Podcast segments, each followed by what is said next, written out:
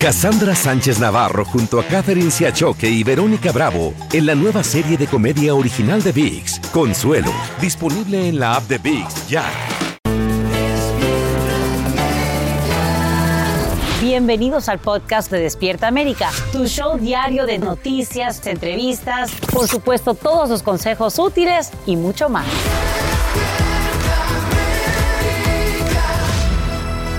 Muy buenos días, es jueves 16 de noviembre, hoy en Despierta América. Policías se enfrentan a manifestantes que piden un alto al fuego en Gaza frente a la sede del Comité Nacional Demócrata en Washington. Decenas resultan heridos, incluyendo varios uniformados. Estamos en vivo para mostrarte todo. Estallan las reacciones por el proyecto de ley contra la inmigración sin documentos que está a punto de aprobarse en Texas. Entérate de por qué genera tanta controversia. Pues uno pasa mucho por este camino para que lo deporten así rápido. Sí, es difícil, la verdad. Ahora el Senado aprueba un plan de financiación que evita de manera temporal el cierre del gobierno. Aquí sabrás qué incluye. Hoy, en uno de los días más activos de Starbucks, trabajadores se lanzan en huelga. En vivo desde Los Ángeles te diremos qué piden. Esta mañana acapara titulares lo que ocurre en Washington, D.C. Es que más de un centenar de manifestantes se enfrentan a la policía durante horas de la noche en una protesta frente a la sede del Comité Nacional Demócrata. Piden un alto al fuego en Gaza, pero terminan a puños y levantando barricadas. Uniformados responden rociando gas pimienta. Nos vamos en vivo hasta la capital del país con Edwin Pitti, quien tiene las imágenes del caos y los últimos detalles de la guerra en el Medio Oriente. Edwin, muy buenos días, te escuchamos.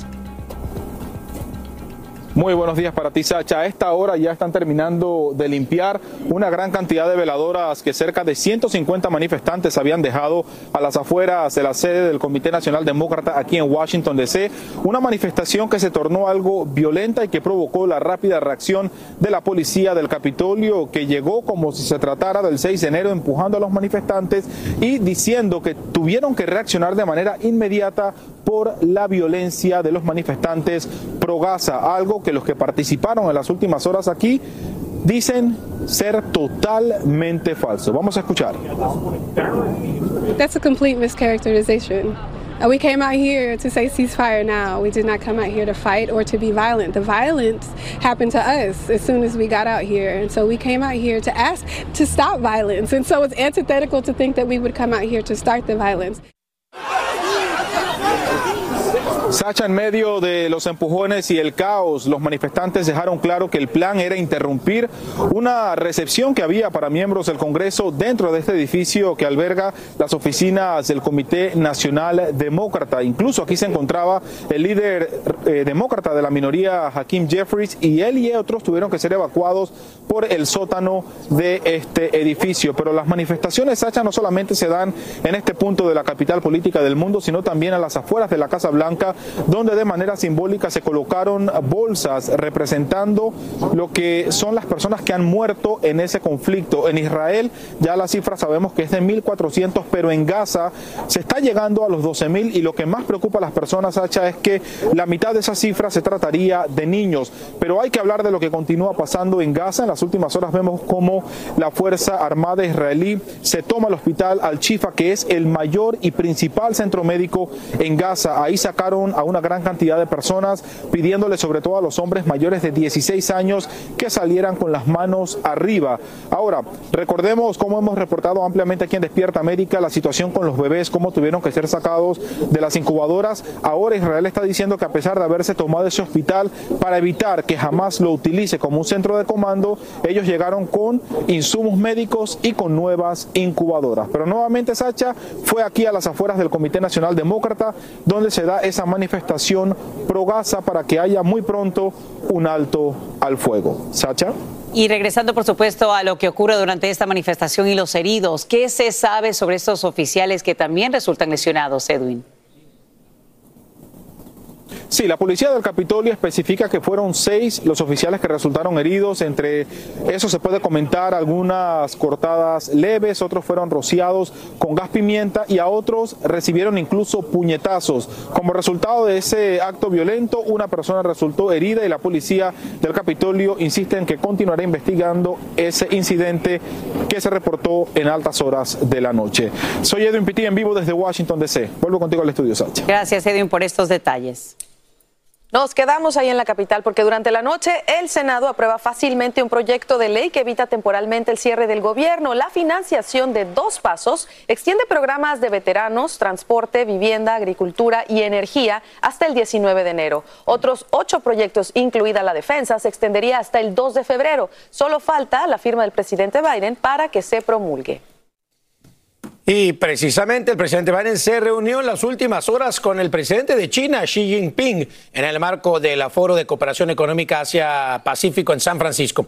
La agenda buscaba, mire, restaurar la comunicación tras los recientes encuentros cercanos entre aviones militares de ambos países, el combate al fentanilo proveniente de China y otros temas económicos. And I believe they're some of the most constructive and productive discussions we've had. Trust but verify, as that old saying goes. My responsibility is to uh, to make it uh, make this rational and manageable, so it uh, so it doesn't result in conflict. Tras la reunión de casi cuatro horas, el presidente Biden ofreció una rueda de prensa donde en medio de las preguntas sugirió que el líder chino es un dictador al dirigir un país comunista. Y a esta hora estallan las reacciones por el proyecto de ley contra la inmigración sin documentos que está a punto de aprobarse en Texas. Tal y como te adelantamos, la legislación SB4 autoriza a la policía a arrestar indocumentados y a los jueces estatales a acelerar procesos de deportación. Expertos advierten que se trata de la iniciativa más dura en su tipo a nivel nacional. Desde McAllen, en Texas, Reina Rodríguez tiene las reacciones. En este albergue fronterizo al norte de México hay cientos de migrantes esperando el momento de poder cruzar a Estados Unidos. Está bien complicado la pasada, no, está fácil llegar ni hasta acá. Y el saber que el gobernador Greg Abbott está por firmar una ley que criminaliza la inmigración ilegal en Texas pone a prueba su paciencia. Pues uno pasa mucho por este camino para que lo deporten así rápido. Sí, es difícil, la verdad. La legislatura tejana aprobó la SB4, una de las propuestas de inmigración más estrictas en el país. La ley crea nuevos delitos para los migrantes que ingresen de manera irregular. Ah, pues entonces por ojo no, mejor ahorita voy a esperar a ver lo de la aplicación. También autorizaría a la policía local y estatal a arrestar a los inmigrantes que estén en Texas ilegalmente. Toda persona va a estar en riesgo de ser detenido. Aunque prohíbe detenerlos en escuelas, iglesias o lugares donde proveen servicios a víctimas de violencia sexual. Mucha gente ha estado llamándonos, eh, preguntando qué va a pasar, ¿verdad? Ah, si tienen familiares, familiares o si ellos mismos, ¿verdad?, van a ser víctimas. Organizaciones de derechos civiles califican la medida de anti-inmigrante y advierten que otorgar poder a las fuerzas del orden conducirían a la discriminación de los latinos en todo el estado que nuestro departamento de policías a todo nivel están para protegernos, no para separación de familias, división y deportación. El gobernador Abbott dijo que está listo para firmar la SB4 en cuanto llegue a su escritorio, mientras que el gobierno de México externó su rechazo a estas medidas, las cuales entrarían en vigor tres meses tras el fin de la sesión legislativa actual. Vamos a demandar, vamos a ver si podemos enfrentarlo en la corte. En McAllen, Texas, Reina Rodríguez, Univisión. Te cuento que esta mañana amanecen sin electricidad unos 120 mil clientes en Florida debido a torrenciales aguaceros que en poco más de 24 horas inundan calles, atrapan a conductores en sus autos y causan la cancelación de 300 vuelos en los aeropuertos de Miami y Fort Lauderdale. En las últimas horas se acumulan hasta 10 pulgadas de lluvia en algunas regiones. La emergencia provoca también el cierre de escuelas en al menos un condado este jueves. Y como te adelantamos aquí en Despierta América, el Sindicato de Trabajadores de Starbucks alista hoy la huelga denominada Rebelión de la Taza Roja. El paro se registra durante este, que es el día de mayores ventas de la cadena, porque el tercer jueves de noviembre, quien pida una bebida navideña recibe una taza roja reutilizable de edición limitada. Vámonos en vivo hasta Los Ángeles con Socorro Cruz, quien nos cuenta qué piden los huelguistas y el impacto, Socorro, para quienes compramos café en Starbucks. Buenos días. Bueno, vamos a platicar de eso precisamente, Sasha, de ese impacto para los cafeteros. Vamos a comenzar diciéndote que sí, son alrededor de 9 mil empleados de 360 tiendas sindicalizadas a lo largo de todo el país, las que se verán afectadas y las que hoy precisamente escogen irse a huelga. Un día clave para la compañía, como bien lo estabas explicando, porque es el día de mayor venta por la oferta que ofrece Starbucks. Comprar una bebida navideña y recibir esta tasa, eh, pues una tasa edición única. Ahora, las huelgas comenzaron desde ayer en 30 tiendas en diferentes ciudades, como en Chicago y también en Filadelfia. El sindicato de estos trabajadores están pidiendo, por supuesto, que un nuevo contrato con mejores salarios, también un plan muy bien detallado en cuanto al seguro médico y sobre todo la contratación de más empleados. Aseguran que han tenido ya problemas en las tiendas por eh, falta de personal y también problemas emocionales los empleados. Vamos a escucharlos. They told us they tried to staff the floor as much as possible, but baristas were incredibly stressed. Their mental health was declining, and we even sustained some physical injuries, which was not good. Y bueno, Sasha, por su parte, Starbucks, por supuesto que ha reaccionado y a través de un comunicado le dijo a Univision que el sindicato de trabajadores no ha acordado reunirse para negociar contratos en más de cuatro meses. Le hacemos un llamado a los trabajadores sindicalizados para que cumplan sus obligaciones y participen en el trabajo de negociación. Starbucks también ha mencionado que su preocupación son sus empleados, tienen un compromiso con ellos, pero también con los clientes. Socorro, y nos gustaría saber, por ejemplo, ¿qué pasa con esas tiendas de Starbucks que no son sindicalizadas? ¿Qué postura mantienen estas? Bueno, Sasha, en total en todo el país hay 16 mil de estas tiendas. Los empleados sindicalizados les han hecho un llamado a nivel nacional y les han pedido que por favor se unan a ellos y que no laboren, pero eso no es así. Vemos que muchas de las tiendas continúan abiertas, así que para aquellos amantes del café como yo, por ejemplo, no vamos a sufrir de tener nuestra tacita calientita a esta hora de la mañana de café sí hay tiendas abiertas, solamente 360 permanecerán cerradas. Envidia de la buena, disfrútate el café, querida Socorro. Gracias por estos detalles en vivo desde Los Ángeles y un biolaboratorio secreto de propiedad china en California. Eso, eso que descubren mediante una investigación de una comisión de la Cámara Baja Federal. Este contenía miles de frascos de sustancias biológicas, algunos de ellos con la etiqueta VIH y un congelador con la etiqueta ébola. También se hallaron ratones para experimento y personal con batas médicas de origen asiático. El FBI y los CDC se habían negado a investigar.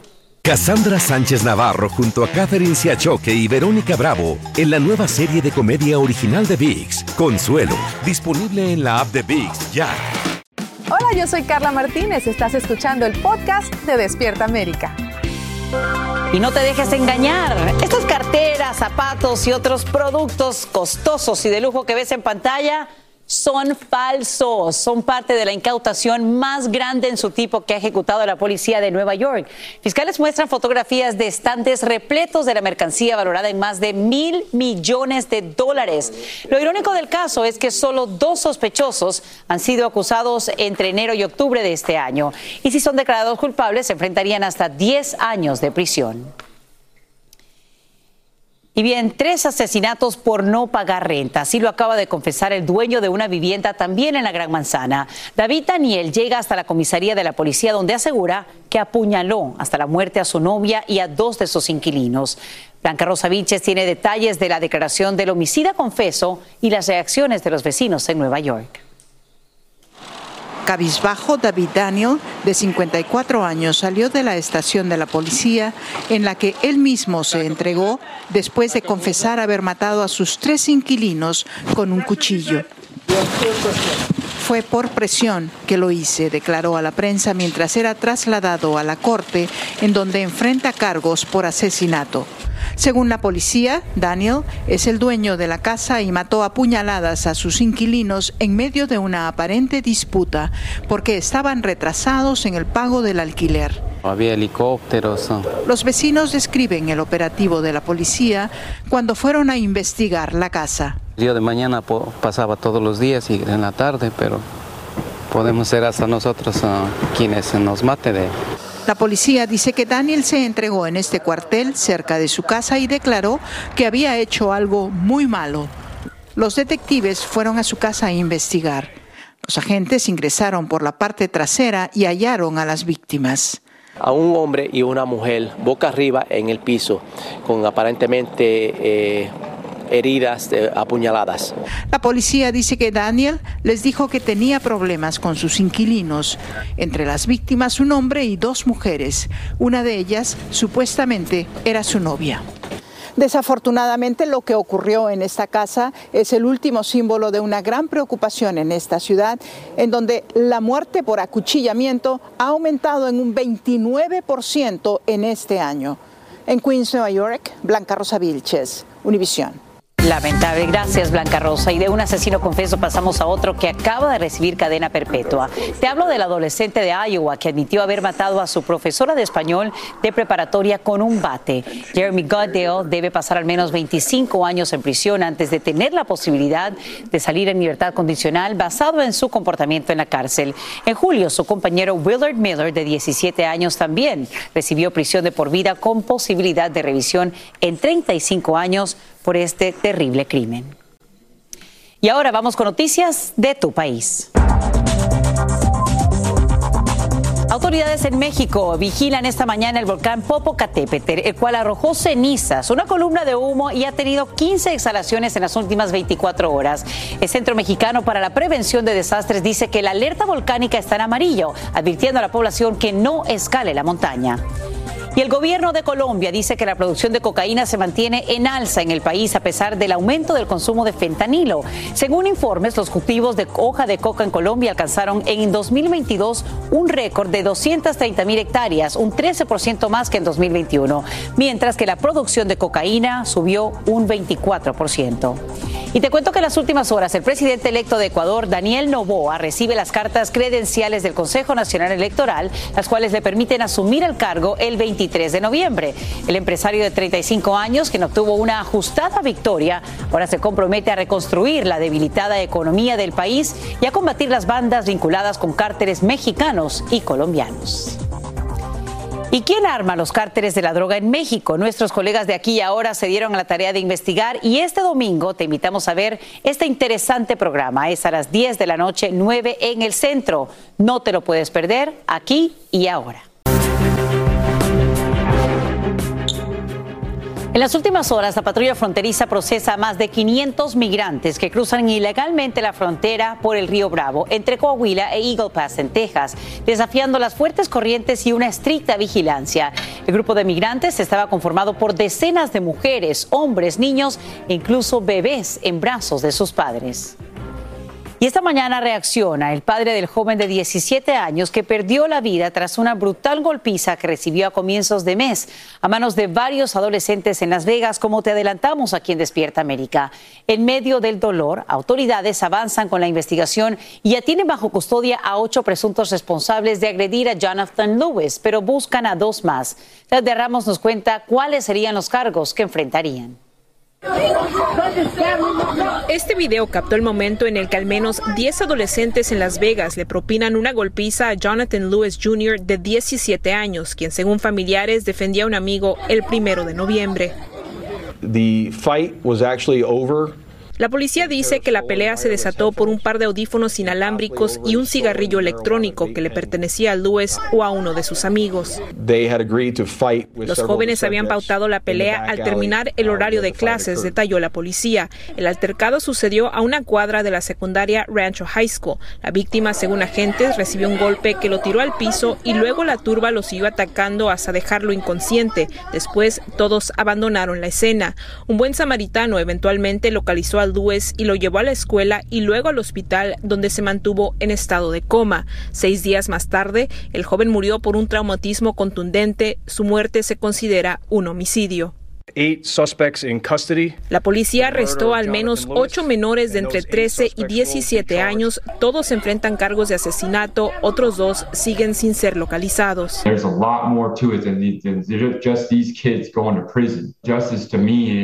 La justicia para mí es profunda y va más allá del arresto de estos niños. ¿Qué va a hacer la comunidad al respecto? Dijo el padre de Lewis. Y la familia de Lewis ha creado una fundación con la cual esperan que la violencia entre los jóvenes y el acoso deje de cobrar vidas. Esto debería ser un recordatorio para todos de hablar con nuestros hijos y recordarles que nuestras acciones tienen consecuencias.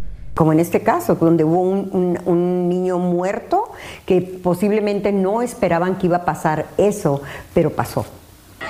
Claudia Ramos, Univisión. Miden, no miden las consecuencias, no reconocen sus acciones y hay que destacar que la policía le pide a la fiscalía que acuse a los adolescentes como adultos, ya que al menos dos de los presuntos responsables tienen 16 años o más y la ley en Nevada permitiría mover así el caso al sistema penal para mayores.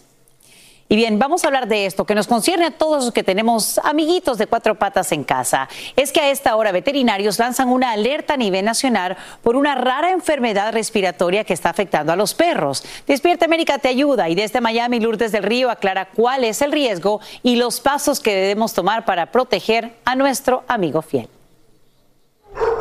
Se trata de una enfermedad respiratoria desconocida que ya ha afectado a cientos de perros en todo el país. Aunque todavía se está investigando, los veterinarios califican la enfermedad como altamente contagiosa y en algunos casos mortal. ¿A qué tiene que estar pendiente el dueño? ¿Qué es lo que podría reflejar que está enfermito el perro? Eh, generalmente los eh, virus respiratorios empiezan con estornudos. Generalmente empiezan a estornudar bastante, empiezan con secreciones oculares, eh, nasales y después empiezan a toser. Y la tos es bastante áspera. Wendy Brown dice que sus tres Golden Retrievers empezaron a mostrar síntomas a principios de este mes. Dudley, uno de ellos, comenzó a resoplar y también uh, lucía bastante letárgico. No mucho tiempo después de eso, comenzó a mostrar los síntomas. Y si el tema es preocupante para dueños de mascotas, peor aún es para refugios de animales como este. El hecho de que uno se enferme puede hacer que docenas, cientos de ellos se contagien. Tengamos en cuenta que allí nuestros amigos de cuatro patas están muy cerca unos de otros y las partículas pueden viajar hasta 20 pies. Pero hay algunos que, por lo mismo, como son nuevos, no hay inmunidad y entonces eh, se esparcen más rápido porque el perrito no, no, conoce el virus de antes y entonces el sistema inmune es prácticamente eh, naive a la infección. Estamos esperando que llegue más información, parece un poco prematuro, por lo que comentaremos cuando sepamos más. Ha sido la reacción de la Asociación Americana de Medicina Veterinaria ante el misterioso virus. Por ahora la clave ante la más mínima duda, dicen los expertos, es actuar con rapidez. Que el perrito esté bien vacunado lo va a ayudar a estar protegido de lo que sabemos y también lo va a ayudar a no complicarse cuando le dé algo de los virus pues que todavía no hay inmunidad o no hay tanto conocimiento. En Miami, Florida, Lourdes del Río, Univisión. Gracias, Lourdes, por estas recomendaciones de expertos. Así termina el episodio de hoy del podcast de Despierta América. Síguenos en Euforia, compártelo con otros, públicalo en redes sociales y déjanos una reseña. Como siempre, gracias por escucharnos.